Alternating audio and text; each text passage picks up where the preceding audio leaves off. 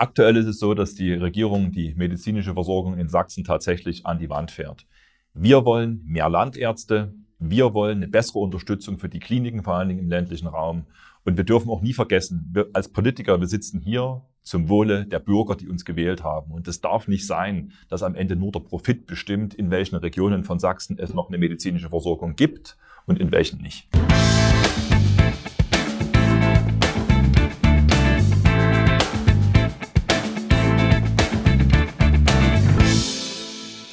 Hallo und herzlich willkommen zu einer neuen Folge von Jörg Obern direkt hier aus Dresden aus dem Sächsischen Landtag. Die medizinische Versorgung in Sachsen wird schlechter. Wir alle merken das, wenn wir einen Arzttermin brauchen, der ewig lang in der Zukunft liegt, beziehungsweise wenn die Wege zum Krankenhaus gerade im ländlichen Raum immer weiter werden. Herr Obern, Sie haben die ärztliche Versorgungssituation in Sachsen abgefragt. Wie schlimm ist denn die Lage wirklich? Ist es nur eine gefühlte Verlängerung der Wartezeiten oder ist da was Wahres dran? Ja, Herr Dünzel, das muss ich leider bestätigen. Wir haben das abgefragt und wir wissen inzwischen, dass in Sachsen 435 Hausarztstellen unbesetzt sind.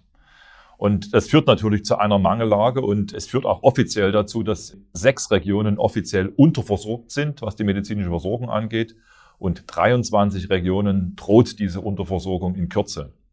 Und auch die Zukunft sieht nicht viel besser aus, denn ein Drittel unserer Ärzte in Sachsen ist bereits über 60. Viele sind schon im Rentenalter, also auch dort ist sichtbar, hier droht ein riesiger sozialer Sprengstoff. Wir weisen seit acht Jahren immer wieder darauf hin, aber leider, die CDU möchte das nicht hören und sie lehnt auch alle unsere Lösungsvorschläge für diese Problematik hier im Landtag ab. In dem Zusammenhang höre ich immer von Klinikschließungen. Ganz aktuell mit der Klinik in Reichenbach, dass die dicht gemacht werden soll. Wie ist denn da jetzt konkret die Lage bei den Schließungen? Geht das jetzt noch weiter oder ist es jetzt vorerst die letzte Klinik, die geschlossen wird? Also wie ist da die Lage insgesamt? Leider sind wirklich sehr viele Kliniken geschlossen worden. Seit der Wende sind in Sachsen 25 Kliniken insgesamt geschlossen worden. Und auch in den letzten Jahren, gerade wenn es um die Versorgung von Kindern geht, ich habe mir da mal die beiden letzten Beispiele rausgeschrieben, zwei Kinderkliniken geschlossen, eine in Liechtenstein, eine in Leisnig und auch zwei Geburtenstationen in Bischofswerda und in Weißwasser. Ja. Und das führt in der Endkonsequenz dazu, dass eine hochschwangere Frau dann eben über eine Stunde unterwegs ist, wenn sie dann ihr Kind bekommt. Und auch für die erwachsenen Kranken sieht es nicht viel besser aus. In vielen Kliniken fehlt Personal. Durch den Impfzwang haben viele den Beruf an den Nagel gehängt. Also auch da wird die Situation immer schlechter und da müssen wir weg davon. Wir wollen, dass die Menschen am Ende einen kurzen Weg haben zur Geburtsklinik, in die Klinik oder auch zum Facharzt. Also Sie fordern jetzt, dass die Wege für die Patienten, die jetzt ins Krankenhaus müssen, kürzer werden. Das ist ganz interessant. Dazu habe ich jetzt von unserem allseits beliebten Gesundheitsminister Herr Lauterbach gehört, dass er drei Viertel der Notfallambulanzen schließen möchte. Das würde ja das Problem nicht lösen, sondern zusätzlich verschärfen, oder habe ich das falsch verstanden? Also das, was Herr Lauterbach jetzt vorhat, wird auf alle Fälle die Situation bei der Notfallversorgung noch weiter verschärfen. Die Wege werden jetzt immer länger und äh, das ist ja gerade bei der Notfallversorgung eine Geschichte, wo es manchmal um Sekunden und Minuten geht.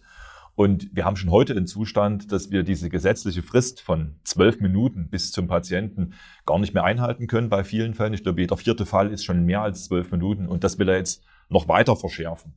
Und das wird auch aufs Gesamtsystem selbstverständlich Auswirkungen haben, weil die Notfallversorgung wird schon heute von vielen Patienten in Anspruch genommen, die keinen Hausarzt finden, die dann einfach in die Klinik gehen, damit schnell was passiert. Also diese Idee, jetzt auch noch die Notfallversorgung ja. zu beschränken, die wird das Gesamtversorgungsproblem bei der medizinischen Versorgung noch weiter verschärfen.